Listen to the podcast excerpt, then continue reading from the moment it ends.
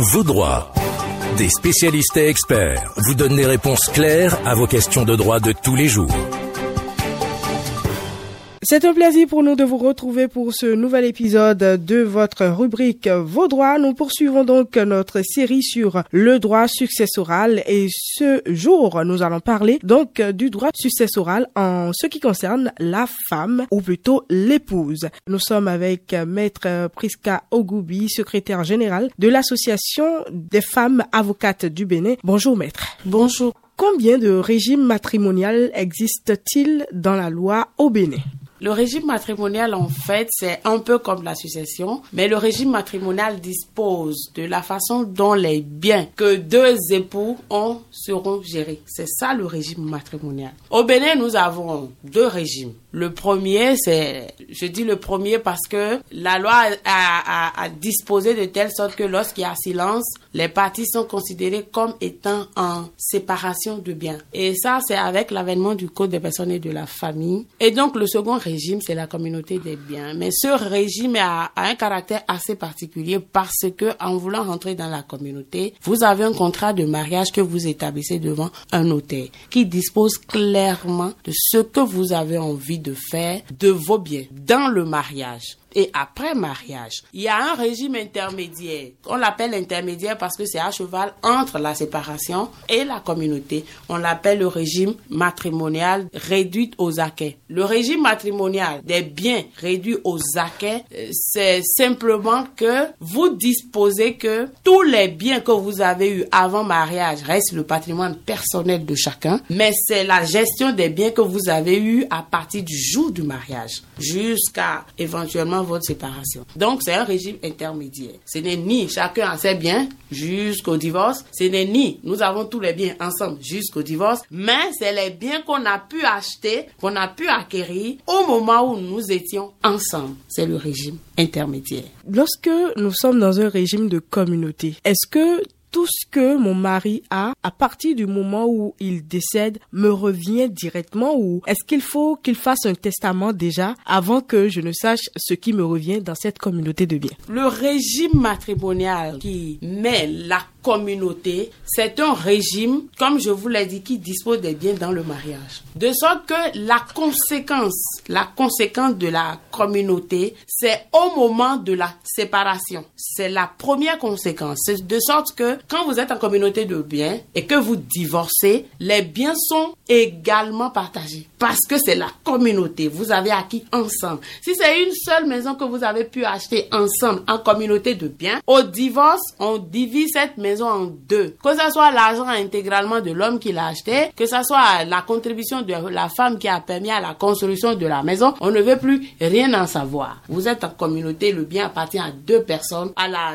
destruction, c'est-à-dire à la fin de la vie commune, on partage le bien en deux et chacun prend sa part. Le testament peut disposer, en plus de la communauté, de comment les biens seront disposés au décès. Le testament peut évoluer sur ce point. Mais la communauté au décès n'exclut pas les héritiers. La conjointe survivante ou le conjoint survivant devient héritier d'abord du fait de son mariage et du fait de la disposition de, de ce contrat qui existe de la communauté. Mais la loi a prévu que le conjoint survivant puisse avoir droit au patrimoine jusqu'à un pourcentage donné. Pour permettre aux héritiers, c'est-à-dire les enfants issus de ce mariage, de bénéficier aussi du patrimoine commun. Quel est donc euh, le pourcentage, euh, disons, maximal Le quart, le quart du patrimoine Mhm. général de la personne décédée, le quart, qui revient à la femme. Enfin, les gens ont l'impression que on met toujours la femme devant, c'est pas forcément ça.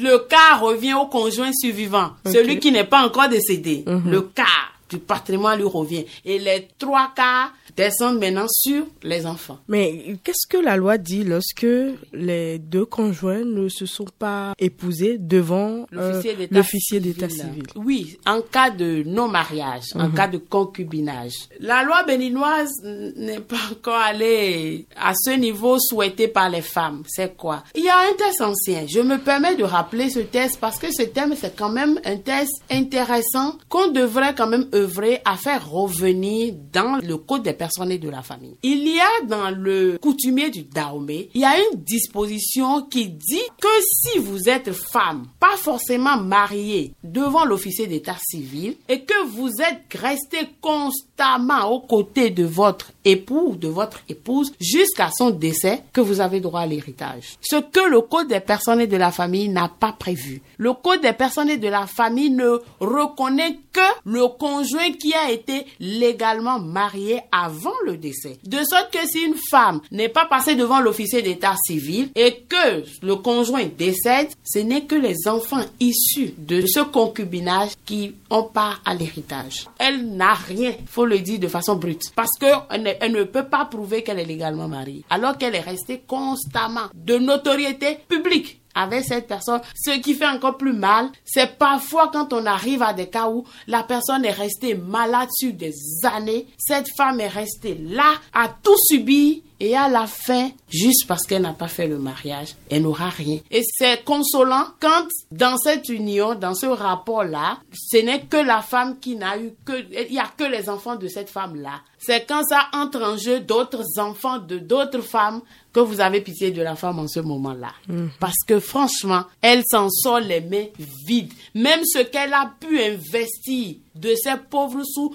aussi dans construction, dans la maladie, dans l'entretien et tout, tout revient à zéro. Elle n'aura qu'à se contenter de la part qui revient peut-être à ses enfants. Ça fait parfois mal devant les juridictions quand on est face à ces cas-là. Mais là, c'est un peu compliqué quand peut-être euh, une femme qui n'a peut-être pas connu la joie d'avoir des enfants, Exactement. Ça fait très mal. Là, elle se retrouve euh, Elle, carrément. elle est jetée même au dehors le plus rapidement possible. Les cas existent, on en a vu. Elles viennent se plaindre. Voilà, je suis restée tout le temps, je suis restée tout le temps. Mais à la fin, rien. On essaie autant que faire se peut par moment. On se débat pour dire, bon, dans la construction, qu'est-ce que tu as pu apporter? Voilà que généralement, dans nos coutumes, c'est que c'est l'homme qui achète la terre. Ce n'est jamais la femme qui... Le, son nom ne figure jamais sur les conventions de vente.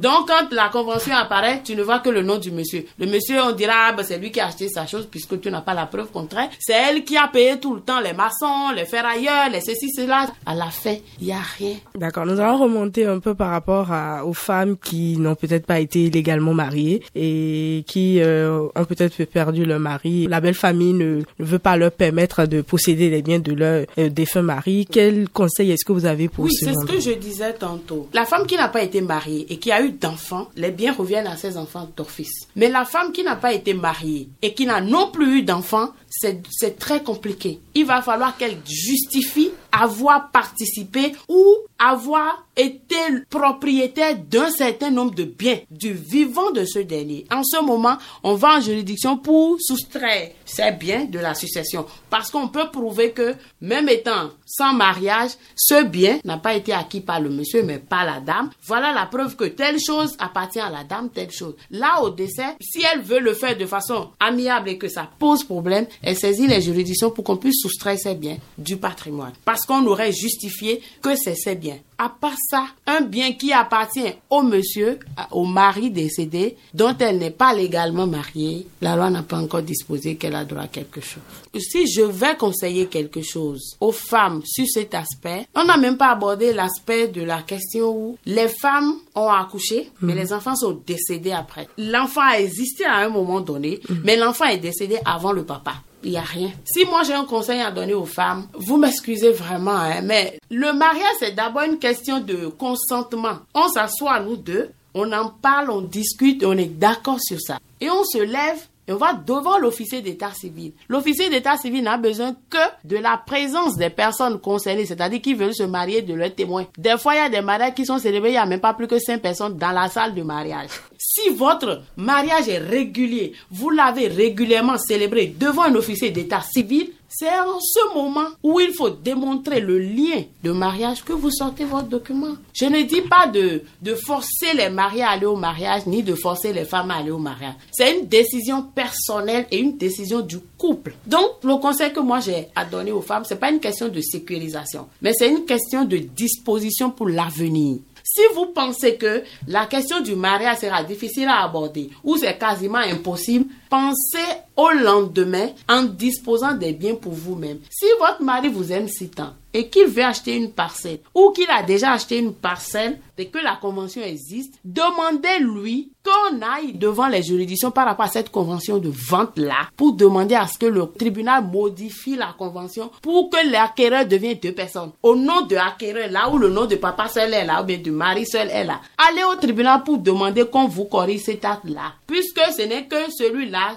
qui a son nom sur l'acte qui acceptera qu'un deuxième nom se choisit. Vous comprenez Et on va modifier cette convention de, vente suivant décision de justice et les deux noms vont figurer. Là, au décès de l'un, mhm. l'autre aussi est propriétaire. Ou si votre mari veut acheter un autre bien, demandez-lui de mettre votre nom. Mais les hommes disent que non, après, elle va en faire toute une histoire. Je ne sais pas. Il y a des actes sous sein privé qu'on fait. Où vous pouvez dire que c'est parce qu'elle est mon épouse, parce qu'elle est ma femme, mm. que j'accepte lui donner. La question du testament est tellement tabou au Bénin. Mais il faut que la femme comprenne que si vous n'êtes pas dans les liens de mariage, il faudrait que, ça ce n'est pas compter les jours de mort de quelqu'un, mais il faudrait que vous pensez à ce que, aussi bien, il y a des biens qui portent le nom de votre mari, il faudrait qu'il y ait des biens qui portent votre propre nom. Ou même dans la construction, on peut l'écrire entre nous, signer des deux parties.